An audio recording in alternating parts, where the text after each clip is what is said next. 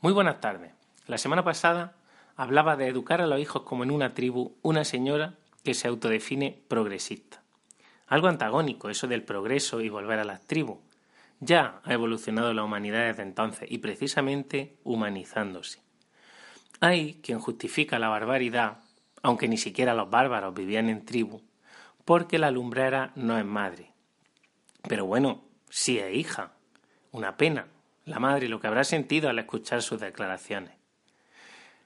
Las sectas, así como los regímenes comunistas totalitarios, ponen al colectivo por encima de las personas. Por eso le estorba a la familia. Se permiten incluso luego seleccionar a los hijos y dedicarlos, según sean, al fin que desean.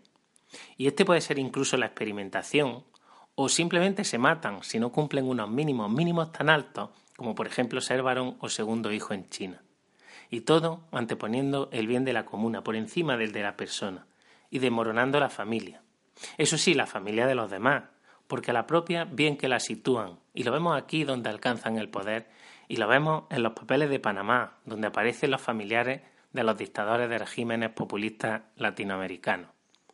Nuestra sociedad es verdad que está muy mal y la gente lo está pasando fatal. El paro y la corrupción nos aprietan. Y mientras Pagamos impuestos por todo y a todos, desde por el sol hasta por morirse.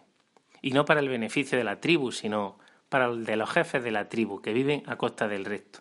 Y esto hay que cambiarlo, pero hay que saber medir qué necesitamos cambiar, hasta qué nivel hay que estirpar. Porque si nos cargamos hasta las raíces de nuestra base ético-moral, llegaremos al todo vale.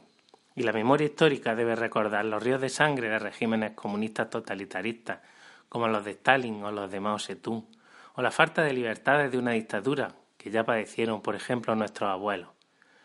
No podemos caer en el desencanto ni en el, pasotismo ni en la irresponsabilidad, porque al final tendremos lo que nos merecemos. Aunque mirando a los lados dan ganas de tirar la toalla. Pero cuidado, a ver si la vamos a tirar tan lejos que si la van a llevar los de la tribu de al lado. Muy buenas tardes.